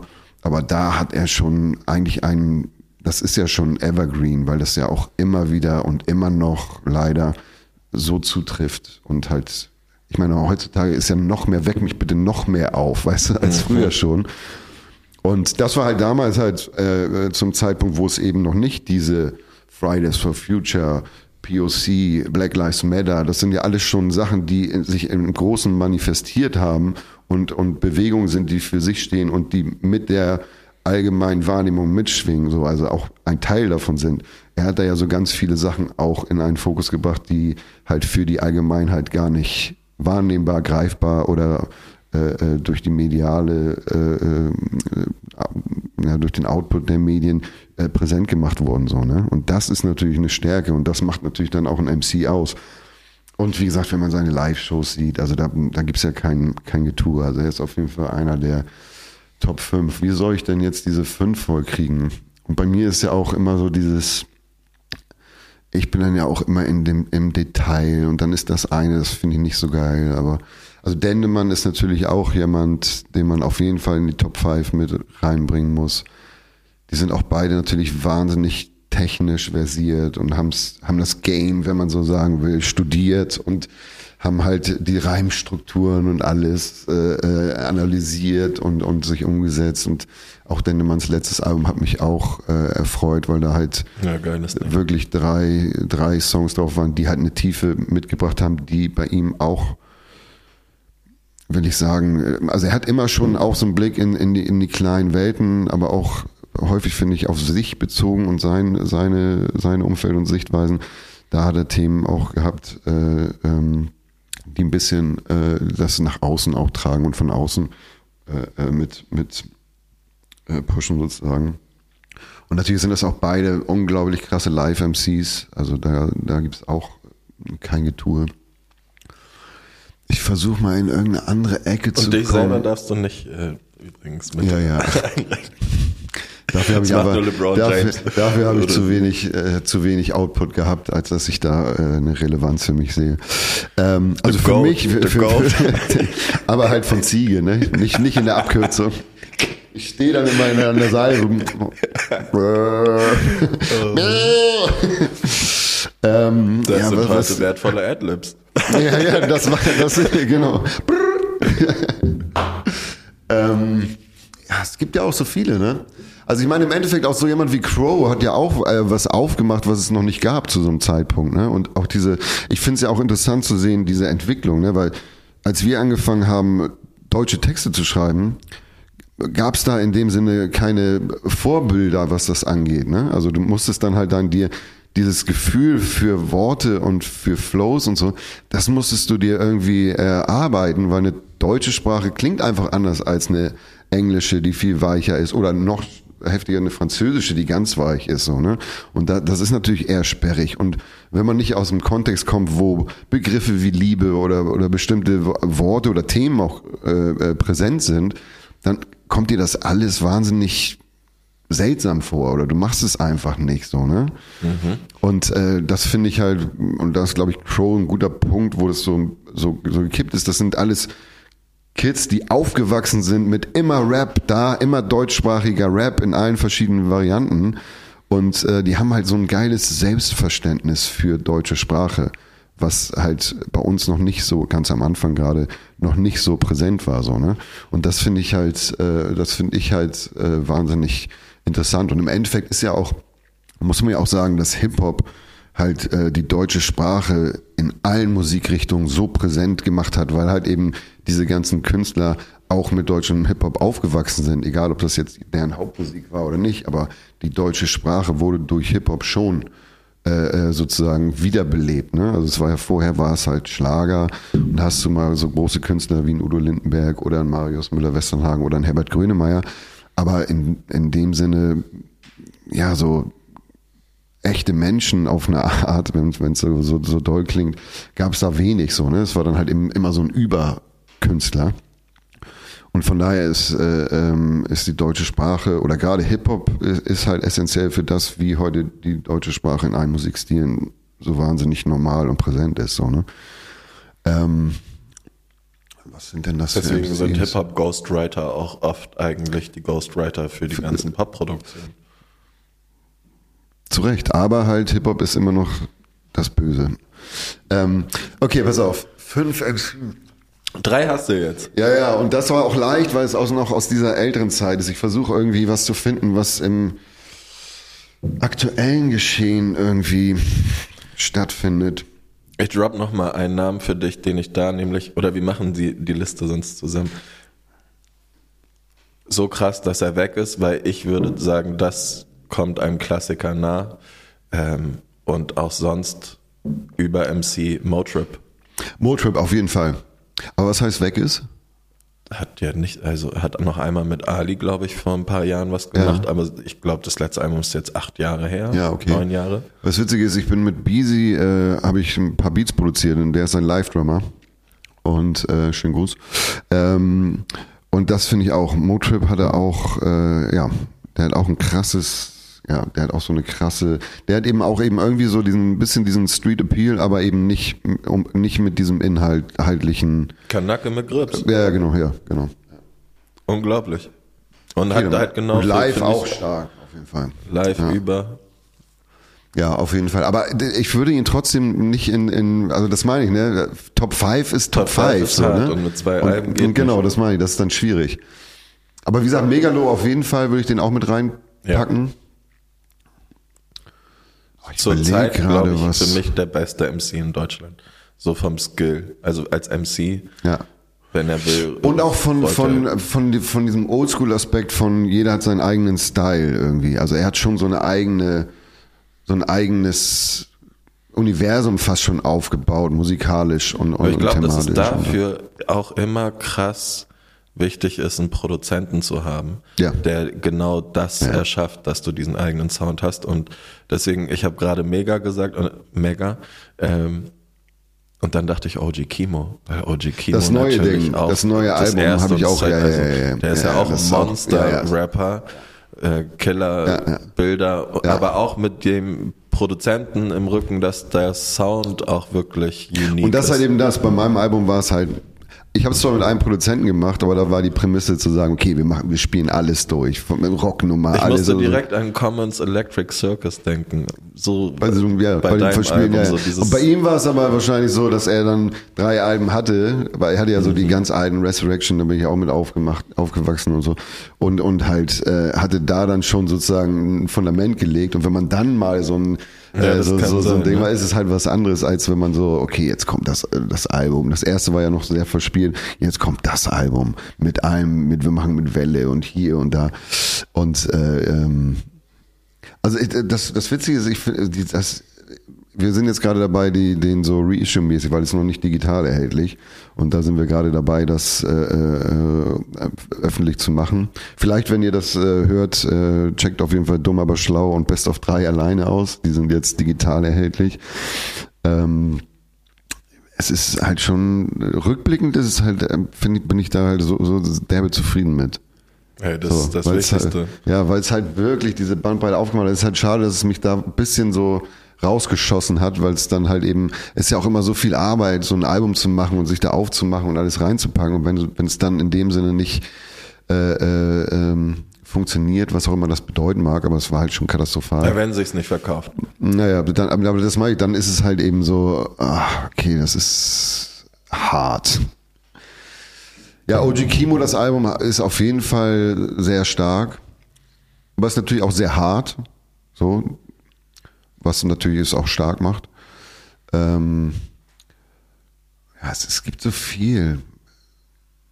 Es gibt einfach zu viel. Es poppt auch gar nicht. Ich finde, ich bin Goldie, finde ich auch interessant. Wer? Ähm, äh, wie heißt er? Gold Roger. Oh, Gold, ja, Gold, auch ja. cool, ja, interessant. So. Und das halt speziell, aber das, ich finde es halt stark und es ist halt sehr musikalisch und. und der hat sich, finde ich, schnell von einem Battle-Rapper zu so einem wirklich ausprobierenden, ich mache mein eigenes Ding auf auch andere. Ja, Welle. der ist so irgendwie free und auch irgendwie ein bisschen gebrochen, aber macht es halt schön irgendwie. Also der, der ist mir auf jeden Fall äh, äh aufge, aufgefallen und, und hängen geblieben. Ähm, deswegen, ich bin auch tatsächlich, muss ich zugeben, nicht so ein heftiger äh, Hörer. Mhm. So, also ich bin da nicht so nicht so so drin. Und also ich, ich hätte noch Curse in meiner Liste, glaube ich. Ja, Curse ist mir zu zu technisch und ähm, Nee, ich glaube, also äh, ich finde es auch auf jeden Fall handwerklich alles geil und so, aber einfach vom Vibe her ist es nicht so, mit, schwingt nicht mit mir irgendwie. Mhm. Robbe? Ja, Robbe, aber der ist ja auch so ein Rappers-Rapper auf eine Art irgendwie. Also so, ich finde es derbe auf jeden Fall und live auch und ähm, ja. Aber wie gesagt, er ist immer, er ist, also ohne es despektierlich zu meinen, aber immer, er ist auch ein guter äh, Co- Co-Act, der, der immer dabei ist. Und auch wenn ich seine Alben äh, äh, äh, auch derbe finde, ähm,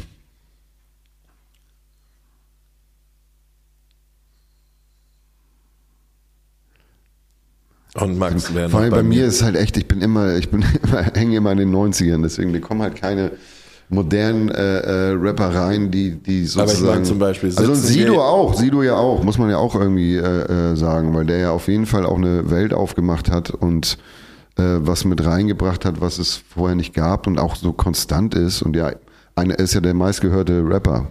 Im Grunde. Äh, aktuell, ja, also tatsächlich auch über diese Streams. Aber halt, ja, wie gesagt, das ist dann natürlich auch eine Welt, die, die halt eben, und das meine ich ja, er hat es dann aufgemacht, er hat ja dann irgendwie mit, also nach hinten raus, ne, hat er ja dann irgendwie so einen Mark Foster da irgendwie mhm. mit reingebracht. Dann hat er ja äh, dieses Astronaut-Ding gemacht mit dem Andreas Borani und so. Der hat ja schon immer mit dafür gesagt, sorgt, dass neue Leute auch irgendwo irgendwie hinkommen. Und das ist ja äh, auch irgendwie die Vorgänger für diese ganzen Straßenleute äh, äh, Leute an sich irgendwie. Also von daher von der von der Gewichtigkeit äh, ist er ja auf jeden Fall dabei. Und wie gesagt, für mich ist immer Humor auch essentiell. Auch egal, wenn es jetzt hart ist und, und Humor hat. Aber das ist, glaube ich, auch das, was, was ihn so groß macht, dass er halt sowohl diesen Straßen-Appeal äh, hat, aber auch trotzdem immer halt so ein, so ein Humording mit drin ist. So, ne? Und äh, Natürlich ist dann mit der Zeit ist natürlich die Frage, was machst du mit dem, was du dir aufgebaut hast? Und ich finde, da hat er eigentlich als einer der wenigen halt den seinen Weg gegangen, ist seinen Weg gegangen und hat eben nicht versucht, an dem festzuhalten, wo er war, weil man natürlich mit der Zeit einfach nicht mehr das sein kann, sondern hat sich eben genau mitentwickelt und hat dann auch mal die poppigen Nummern gemacht und so. Und das war dann aber auch, natürlich, ich meine, wenn du so viele Leute erreichst, ist es natürlich auch, äh, kannst du natürlich auch nicht äh, einfach, ich meine, die jungen Hunde hinter dir sind am Kläffen, weißt du, so, da bringt das ja auch nichts, wenn du dann halt einen auf, ich bin immer noch hier der Wilde. Äh, gibt's ja immer neue. Ich meine, ich finde auch so ein Apache interessant, aber eher unter so einem Entertainment-Aspekt. Und ähm, er macht irgendwie Spaß und hat da eben auch so, ein, auch so eine Ironie in sich irgendwie. Ähm aber wie gesagt, das sind alles keine Leute, die ich in eine Top 5 packen würde. Also ja. Sido würde ich in die Top 5 mit reinpacken auf jeden Fall. Mein Cool Savage ist natürlich Battle Rap King. Legende. Ähm, und Legende auf jeden Fall. Aber vielleicht ist es so, wie du es vorhin gesagt hast, wir haben inzwischen diese riesige Bandbreite und vielleicht sind auch diese Top 5 Dinger überholt und. Nee, ich finde es auch gut. Ich habe auch tatsächlich, äh, aber deswegen, ist, mir liegt es halt nicht so nahe, deswegen, wenn man selber das für sich so sozusagen hat und, und sich damit auseinandersetzt, weil ich dachte auch, wäre auch geil, so Kategorien zu haben im Podcast, so, ne?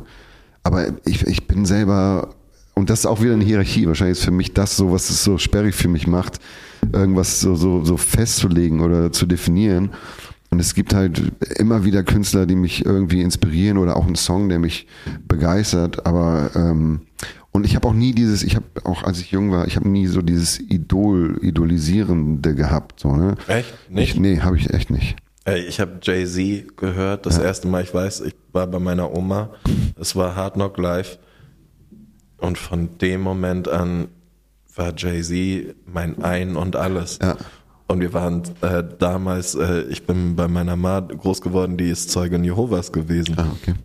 Und äh, dann hat sie das Booklet aufgemacht und dann steht da ja Jehovah. Ja. Ja. Ab dem Moment war das echt äh, schwierig, unsere Beziehung, weil ich konnte äh, meinen neuen ähm, hält, nicht loslassen und sie dachte natürlich, das ist Blasphemie. Ja. Äh, da wow. war dann der erste Familienstreit mit Hip-Hop äh, direkt äh, mit acht Jahren äh, mit dank Jay-Z äh, vorprogrammiert. Äh, und das wurde mein Idol. Also das muss ich schon sagen. Der hat meine Zeit geprägt und ich glaube leider auch, das ist was, was viele ja, meinen, dass es nicht so wäre, aber mich hat Entertainment geprägt. Also sowohl Mucke, mhm. als Get Rich or Die Trying rausgekommen ist. Ja, da habe ich irgendwie auch geguckt, wo ich eine Schreckschusswaffe ja, herkrieg. Die Attitude, ne? Und ähm, ne, wenn dann später genau das Sido und Bushido und Agro Berlin kommt, mhm. dann hab, hat sich da schon bei mir was verändert. Einer der prägendsten Filme, glaube ich, auch City of God. Mhm. So meine ganze Jugend haben mich alle Löckchen genannt. Ja. Dann gibt's, fand ich voll ätzend und dann gibt's auf einmal einen Gangster, der Löckchen heißt. Ja, ja, Was glaubst du denn, wie ich mich auf einmal gefühlt habe? Ich dachte, ich bin jetzt selber nicht mehr Löckchen, sondern Locke. Und ähm, da muss ich sagen, ähm, habe ich durch diese Einflüsse, glaube ich, schon auch ähm, für mich war auch Identität finden auch, glaube ich, schwer, aber mhm. ich habe das dann genutzt, um irgendwas in mir zu haben. Ja, ja. Und das ist auch echt manchmal echt schief gelaufen. Und das dann aber natürlich basierend auf der eigenen Familienstruktur, die dann das offensichtlich ist da irgendwas ist da natürlich war. Und dahinter. dann sucht man sich natürlich äh, in dem Sinne äh, ja, weil ja, mein vor, Vater nicht da war und 50 Cent für mich da war, ja, hat ja, Jesus gerappt. So. Eine Line, wo ich denke, so, boah, ja, fühle ich 100%. Ja, genau, genau. Ja.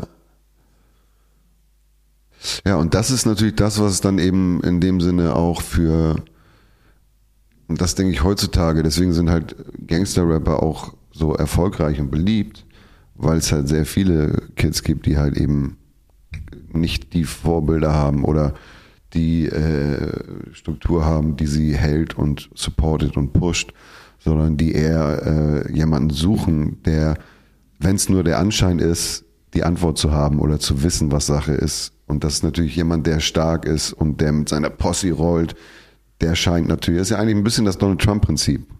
So, ne? Und ich sage ja auch immer, wieso regt ihr euch über Straßenrapper auf? Donald Trump ist der Präsident, oder habe ich immer gesagt, ist der Präsident von Amerika. So, mhm. also wer, was ist denn, was ist denn jetzt, ne? Das ist nicht die das Diskussion sind, Und das meine ich, das sind halt die Produkte äh, äh, von sozialen Umständen und das hier ist der Typ, der das macht. Und ja. Angela Merkel setzt sich mit dem an einem Tisch und äh, distanziert sich nicht von dem. Und er ist der Grab him by the Pussy Typ.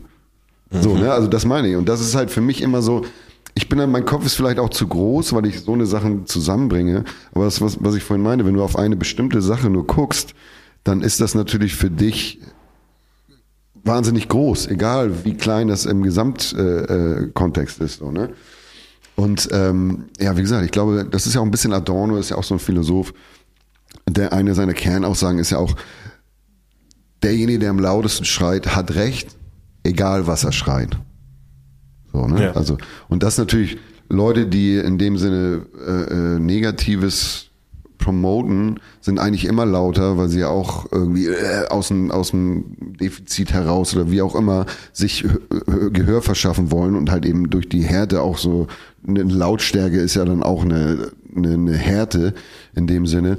Und das Gute habe ich immer das Gefühl, das genügt sich selber. Das muss nicht allen sagen, wie gut es ist. So, das ne? ist absolut richtig. Und das ist halt eben der Unterschied. Und deswegen das Böse, Negative hat eigentlich eine permanente Promotion-Abteilung am Laufen, weil alle so äh, laut und doll und gib ihn und hau rein und äh, äh, was nicht alles. Und dann gibt es natürlich die Leute, die dann das Gefühl haben, oh, da ist jemand, der weiß, was Sache ist. Ich habe keine Ahnung, was man, ich habe nur Fragen. Ich hänge mich an den ran. Und das ist natürlich das, was dann es immer größer macht. Und die Leute, die halt für sich Gutes tun, die sind dann halt irgendwie freuen sich, wenn der äh, die Person oder die, äh, die, die Struktur, äh, die sie um sich gebaut haben, wenn die, wenn es denen gut geht oder sie sich freuen, so, ne? Und dann wird aber nicht äh, der Post gemacht, ich habe gerade jemandem über die Straße geholfen oder die Leute um einen rum applaudieren, weil sie das gesehen haben oder so. Das ist halt eben äh, äh der große Unterschied. Und deswegen, ja, wie gesagt, das ist, ähm, ich glaube, die Pandemie hat auch viel ein bisschen äh, die Möglichkeit gehabt für viele Leute auch so Strukturen sozusagen äh, äh, dadurch, dass die Strukturen einfach nicht da waren, so zu lösen und sich selber auch Sachen zu fragen. So, ne? Ich habe auch das Gefühl, dass viele Leute äh, noch mehr diese Gemeinschaft und das Miteinander suchen, auch wenn andere das natürlich anders nutzen. Aber ich finde, äh, weil man wird ja so erzogen, dass man dieser Struktur eingegliedert wird durch halt eben Schule, dann ja, äh, zum Reinpassen. Das genau und und das das ist das, was halt viele das erste Mal in ihrem Leben, glaube ich, ähm, ne, haben sie sich dann, okay, dann muss ich arbeiten, dann mache ich meine Familie, dann habe ich das, dann muss ich das die ganze Zeit erledigen und dann ist das so und so und der Ablauf ist so und so, dann habe ich meine zwei Wochen Urlaub und dann ist das halt eben, ich arbeite die fünf Tage, um dann das Wochenende mich abschießen mhm. zu können, wie auch immer, das sind ja alles so gelernte Strukturen und da ist dann einmal weggefallen und ich glaube, viele es, es war natürlich auch für viele eine, eine große Katastrophe, aber ich glaube, für viele war es auch ein Geschenk, weil sie halt eben das erste Mal gezwungenermaßen auf sich selber zurückgeworfen waren und dann, okay, jetzt arbeite ich nicht, aber es geht trotzdem alles weiter irgendwie und jetzt habe ich Zeit, weil ich das nicht machen kann, was mache ich damit? Und dann haben viele, das habe ich am Anfang gemerkt, dass sie sich, okay, ich habe Bock, das zu machen, dann mache ich das jetzt einfach so. Und ähm, ja, ich glaube, es ist eine große Chance. Bei mir hat es auch viel gemacht, weil ich halt diese Filter, die ich immer hatte für meinen Output, ich brauche das und das, das muss so und so sein, damit das dann richtig geil und dann muss das so aussehen und so. Ich habe das irgendwie weggeschaltet und habe ich auch mal Lesungen gemacht für 35 Leute und äh, wusste aber, dass jeder Einzelne, der da ist, jetzt nicht an die Scheiße denkt, die gerade um uns rum ist. So, ne? Und das hat dann eine andere Qualität und ist dann nicht mehr nur so mein Gefühl, 35 Leute, äh, sondern so, dass dann halt eine wahrhaftige Verbindung so auf eine Art. Ne? Und von daher, ähm, bei mir hat, äh, hat, hat sich auf, auf jeden Fall, es hat sich viel getan. Ich struggle damit nämlich übrigens auch ganz oft mit diesem, ist das zu wenig oder zu viel? Ja, ja. Und dadurch kann, ist das irgendwie schon wieder näher geworden. Ja. Und apropos Sam nochmal, du hattest mir auch mal eine Geschichte erzählt. Du hast, hast, was war denn deine Geschichte mit ihm nochmal? Du hast ihn irgendwann getroffen. Ja, das war, als wir uns damals äh, getroffen haben, hattest du mir erzählt, dass du irgendwie warst du bei ihm, weil wir hatten ja auch mal gesprochen, irgendwie äh, Musik zu machen oder Ach so, irgendwas ja, zusammen. Stimmt. Ja, ich habe eine Vergangenheit mit Sammy. Ähm, Wir haben uns kennengelernt äh, an der Schule, äh, da habe ich gerappt, er hat es irgendwie gehört, äh, er war mit seinem Jeep und seinem Jay-Z, ich war mit meinem Jay-Z Customized Shirt da und er mit seinem Jay-Z also, Customized Shirt. und äh, wir fanden uns, glaube ich, cool und dann ähm, da war noch das Studio ähm, beim Hauptbahnhof da, bei diesem Bahnhof. Ja. Und dann waren wir ein paar Mal da und dann hat er mich auch nach Brake gebracht. Aber das Ding, äh, also kurze Nummer so, ich war jung, ich war auf der Straße noch, ich habe mhm. mich geschämt, ihm das zu sagen mhm. zum Beispiel, habe mich das nicht getraut. Ähm, und ich hatte nichts am Hut mit Rauchen oder Trinken eigentlich mhm. auch. Und da war das aber Standard, dass man irgendwie eine Jackie trinkt. Und mhm. also Jack Daniels gab es da irgendwie gefühlt, jeder, der reingekommen ist, hatte eine Flasche. und gut, jeder äh, raucht so. Und ich wollte dazugehören. Mhm. Ich wollte mitmachen. Mhm. So. Und ich habe gesoffen und ich war aber halt der Junge, der dann am Ende er hat mir das Schwarz-Weiß-Album vorgespielt. So, ich sitze mhm. bei ihm in der Küche und irgendwann rauche ich und merke schon so, ich schieb jetzt einen Absturz. Das war mhm. beim ersten Mal ja. bei ihm zu Hause und denk, fuck, ich fahr jetzt gleich in Ohnmacht. Mhm. Äh, hab mich irgendwie ich dachte, ich bin auf cool ja. äh, in die Toilette, so hab mir eine Backpfeife ja. gegeben, Wasser ins ja. Gesicht und dann ging das. Aber das hat sich so durchgezogen. Egal, wir sind dann zum Splash irgendwie. Ich war auf dem Splash mit ihm, als er Headliner-Show hatte auf Ach, der Bühne. Das war, glaube ich, das, was du mir erzählt hast. Dass du damit hinten was. aber nebenbei den Backstage leer gemacht. So. Und äh, die können das ja alle. Die trinken und danach performen die zwei Stunden auf 100 Prozent. Aber ich bin halt immer der, der irgendwie doof dann war und äh, im Suff und als Junge dann, ich habe auch einfach dann, ich war nicht cool. Ja. Das heißt nicht cool, aber es ist natürlich viel. Also das meine ich, man kompensiert ja dann auch. Ich meine, du sitzt da bei Sammy in der, in der Küche irgendwie und das ist natürlich, das ist ja schon doll. Und wenn man dann noch halt diese, dann noch hier und da, dann ist es natürlich noch doller, doller und das, das rotiert ja auch. Was, also cool. In dem ja, Sinne doch, also ich meine, cool, so meine Attitüde war dann nicht mehr cool durch den Suff, ja, ja. weil der dann ganz viel mit meinen Minderwertigkeiten. So, okay, Sachen, und dann also, bist du doll genau, geworden sozusagen. Ich bin dann oft zu doll geworden, mhm. weil ich hatte davor noch gar nie richtig getrunken und ja. auf gar keinen Fall geraucht. So, ja. Das äh, ist mir da äh, quasi in die Wiege gelegt worden. ähm, und irgendwann war der Punkt, wo er gesagt hat, hey Diggi, ähm, das ist nicht cool für mich. Also mhm. du trinkst zu viel und ähm, das hat er mir aber erst sieben Jahre später gesagt. Mhm. Also du, du, weißt ja, wie das dann auch ist. Sammy ist jemand, wenn der irgendwo dann den Cut hat, mhm. dann ist der Cut da so. Ja. Und dann hat Dennis einfach gesagt, hey, melde dich nicht mehr. Ah, okay. ähm, und das war krass, weil eigentlich ja, ich war auch immer ein riesen Sammy-Fan, aber so wie ich habe ihn kennengelernt, wirklich einfach, wir waren zwei Menschen mhm. und wir hatten meiner Meinung nach irgendwie eine coole Connection, obwohl er ja einfach auch schon, er war ein Star und 10, 15 Jahre älter, keine Ahnung. Und so ist es auseinandergelaufen und ich habe mich immer gefragt, fuck, was war da los? Und mhm. eben aber sieben Jahre später, so wo ich dann irgendwie auch Anfang 30 bin, äh, herauszufinden, dass daran lag, dass ich oft im Suff einfach ähm, Toll war, ja. eine andere Einstellung hatte und das ist einfach völlig gereicht. Also das war mein Learning. Ja, ja wenn ich jemanden kennenlerne und der mich cool findet, dann findet der mich cool, wie ich äh, bin. Äh, ich brauche also nicht jetzt einen Jackie trinken, damit äh, ich akzeptiert werde, sondern Sammy mochte mich, wie ich war. Und das hat mir wieder geholfen für meine weitere Zukunft und dieses Denken jetzt mhm. zu haben. Aber damals war das erstmal so, fuck, ein Freund verloren. Also so ja. fühlt sich halt bis heute wirklich für mich an. Ja, ja, auf jeden Fall. Ähm, und wenn du kennst ihn so, das ist ein interessanter Mensch, mit dem man auf jeden Fall gerne Zeit verbringen ja. möchte. So. Ja, auf jeden Fall. Krass. Aber ja, ja es sind aber auch dann, äh, finde ich auch interessant, es sind aber immer lange, lange Wege, manche Sachen rauszufinden. Das die, ist krass, die, ja. die, die einem tatsächlich, das ist auch ein Thema in meinem Leben, dass ich viele Sachen brauchte ich die lange Zeit, um es selber rauszufinden, wobei es irgendein kleines Gespräch oder ein Satz oder ein Hinweis zu irgendeinem Zeitpunkt hätte gereicht, um das ganze Game komplett zu verändern. Safe. Aber vielleicht soll es so sein. Ja, ist so, also ähm, das meine ich. Dann auf auch froh, später zu lernen als gar nicht. Ja, auf jeden Fall. Und wie gesagt, äh,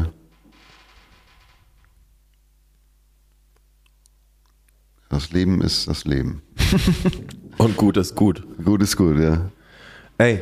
Ja, top. Ich muss jetzt gleich wieder rüber. Ja, ich würde auch sagen, ähm, ich würde es gerne fortführen, weil viele Sachen, die ich äh, gedacht habe, dass ich da nochmal reingehe, sind gar nicht auf den Tisch gekommen. Ja, ist komm, auf jeden Fall ein geiles Gespräch gewesen. komme ich mit, äh, mit Gülein nochmal rum. Genau, auf jeden Fall Dann können wir aufmachen. Können wir nämlich mal. Und ich gucke mal, ob ich nicht irgendjemanden in meinem erweiterten äh, Connection-Kreis kriege, dass wir dich mal in die Elbphilharmonie kriegen, um da äh, eine Ey, Lesung das, zu machen. Das ist eine Mit äh, dem, noch ein, mit dem äh, Konzept äh, der der Umverteilung der Gelder. Vielleicht kann man da, vielleicht würde ich mich in dem Kontext auch äh, sozusagen nicht erbarmen, aber dann um dem äh, Zweck äh, sozusagen sehr gerne, äh, zu bedienen, mit, mit einklinken. Dann musst Und du zwar in die Elfi, also wir können das nicht mit Scheite machen, da Aber müsstest du dann über wenn, den wenn springen. das dann äh, den Leuten äh, zugutekommt, äh, sozusagen, äh, die in dem Sinne nicht mit bedacht wurden in dem Kontext. Ich meine, man hätte ja auch die 70 Millionen, die eigentlich angedacht waren, für andere Zwecke dann als Ausgleich nutzen können. Äh, von daher, aber ja, wie gesagt, ich guck mal. yes. Das wäre wär auf jeden Fall, das wäre, glaube ich, eine schöne Sache, wenn wir das äh, irgendwie hinkriegen. cool. Think social. Und äh, auf jeden Fall. Also bin ich eh, denke ich eh. Und ähm, du hast, äh, dein Buch ist draußen unter Palm aus Stahl. Das ist äh, erhältlich. Gibt es irgendeine Art äh, irgendwo, dass man nicht über Amazon bestellen muss, wo Je- mehr, mehr hängen bleibt? Buchladen. Äh, dann hat der Buchhandel auch noch was davon, die, äh, einfach in den äh, Buchladen des Vertrauens reinsteppen und dann kommt das. Und wenn es nicht da liegt, dann ist es spätestens am nächsten Tag auch im Ja, Buchhandel erhältlich. top. Dann Go Banjo auschecken mal. Ähm, da gibt's ja auch die Social Media und gibt's da eine äh, Internetseite, eine eigene? Website, volles Programm und wer Bock hat zu helfen, Genau, sehr gerne. spenden, unterstützen. Ähm, dann bist du auch unterwegs, glaube ich, und liest aus deinem Buch. Ja, morgen ist meine Tour wieder. Ähm, Morgen, ja, es wird die wahrscheinlich, Dates, aber es wird, wird äh, ja, ich, ich bin jetzt dann wieder Gibt es eine. Seite, wo man die Termine checken kann? ja, einfach auch, ähm, kann man überall finden. Auf Insta und Ja. was? Okay, okay. Top, dann äh, bedanke ich mich. Äh, Ich danke freue mich, dass du diese die fabelhafte Welt, der das Buch bereicherst und wünsche dir alles Gute auf jeden Fall. Ich habe wieder was gelernt. Ich freue mich. Und ich muss keinen eigenen Podcast machen, weil ich so oft Podcast äh, äh, Gespräche führe, Ja. dass ich immer denke, oh, mache ich meinen eigenen? Nee, eigentlich ist cool. Ich bin lieber überall Gast. Also bist gerne Gast ähm, und wenn du einen eigenen machst und Hilfe brauchst, Dann gutes- sag ich gutes auch gut Bescheid. supporten. Vielen Dank. Danke dir. Die Werbung in eigener Sache. Gutes Gut präsentiert. Neu. Ein Album von Das Bo. Out neu. Und jetzt ganz neu. Live Young Die Old. Ein Album von Das Bo mit Luis Baltes, Schmiddelfinger, Janna und Flo Mega. Das ist gut, ist gut. Das war Werbung in eigener Sache.